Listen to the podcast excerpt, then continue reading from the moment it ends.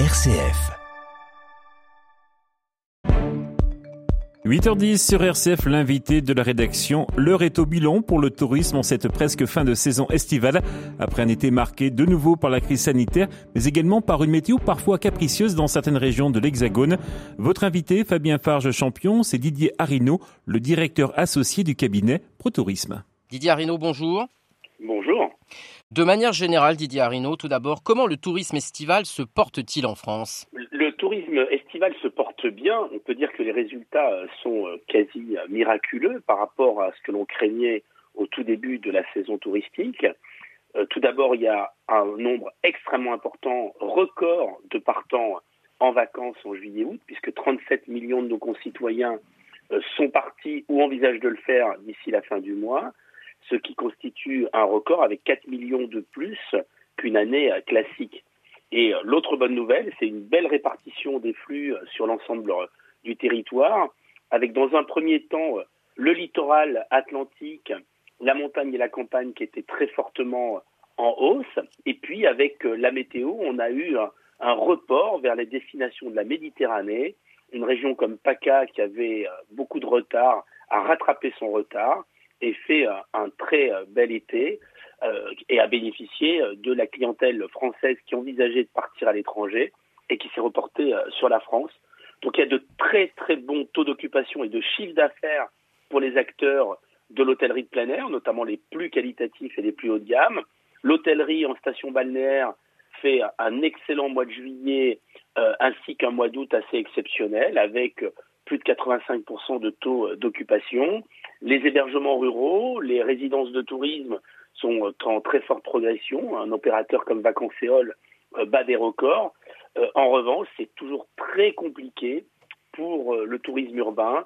Paris continue sa chute et les grandes métropoles sont délaissées à la fois par les vacanciers français qui ont été confinés pendant de nombreux mois et qui recherchent autre chose que les villes. Et en quoi la crise sanitaire, Didier Arino, a de nouveau perturbé cet été 2021 on peut dire que la crise sanitaire n'a pas véritablement euh, impacté euh, cet été 2021. Euh, paradoxalement, on parlait de l'impact du pass sanitaire. Il a eu une très faible influence sur la fréquentation des restaurants. Il a eu une certaine influence sur les petits sites de visite dans les parcs de loisirs, mais on, peut dire qu'il a aussi, ce pass sanitaire, rassuré bon nombre de clientèles et euh, qui sont venus en, masse, euh, notamment dans l'hôtellerie de plein air, car une fois qu'ils avaient présenté leur passe sanitaire, les choses se passaient bien. Vous savez, je crois que la météo a eu beaucoup plus d'influence sur les territoires que euh, la crise sanitaire, car, et ça n'est pas le moindre des paradoxes,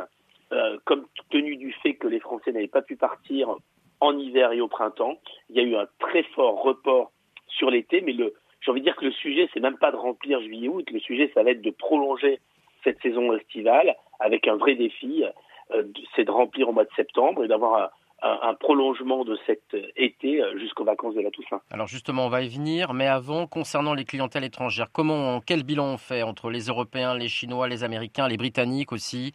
Euh, clientèles lointaines ne sont pas venues car il n'y a pas ou très peu de clientèle américaine, il n'y a quasiment pas de clientèle asiatique la clientèle du Moyen-Orient commence à revenir, c'est-à-dire que toutes les clientèles qui remplissaient les établissements de luxe, les palaces, et notamment dans les grands spots touristiques internationaux, que ce soit Paris, l'Île-de-France, euh, Nice ou quelques euh, grands euh, opérateurs, eux sont fortement impactés, car cette clientèle n'est pas présente et ils subissent une très forte diminution de leur activité. Rappelons que la clientèle extra-européenne dans les clientèles étrangères, c'est 20%, mais elle pèse, cette clientèle extra-européenne, 40% des dépenses des clientèles étrangères.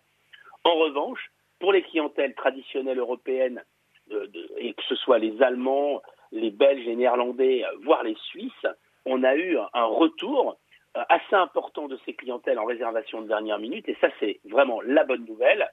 Seul ombre au tableau pour les clientèles européennes, c'est euh, la baisse considérable des clientèles britanniques compte tenu de la situation sanitaire, des restrictions qui ont été imposées par le gouvernement britannique.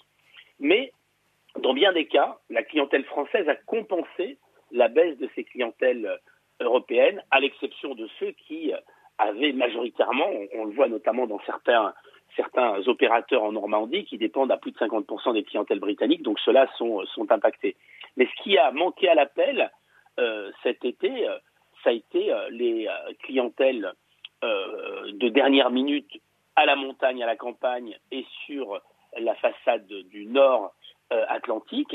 En revanche, on a eu une très forte de clientèle qui a cherché le soleil et une destination comme le littoral d'Occitanie bat des records de fréquentation malgré un certain nombre de clusters qui ont été médiatisés. Donc ça montre bien que euh, les clientèles touristiques, elles s'adaptent, elles font preuve de bon sens et euh, elles choisissent euh, les destinations en faisant l'évaluation, on peut dire, du bénéfice-risque entre ce qui est médiatisé et la réalité de ce qu'ils peuvent pratiquer comme activité et avoir une vie quasi normale dans nos destinations touristiques. Donc c'est une très bonne nouvelle cet été pour les acteurs.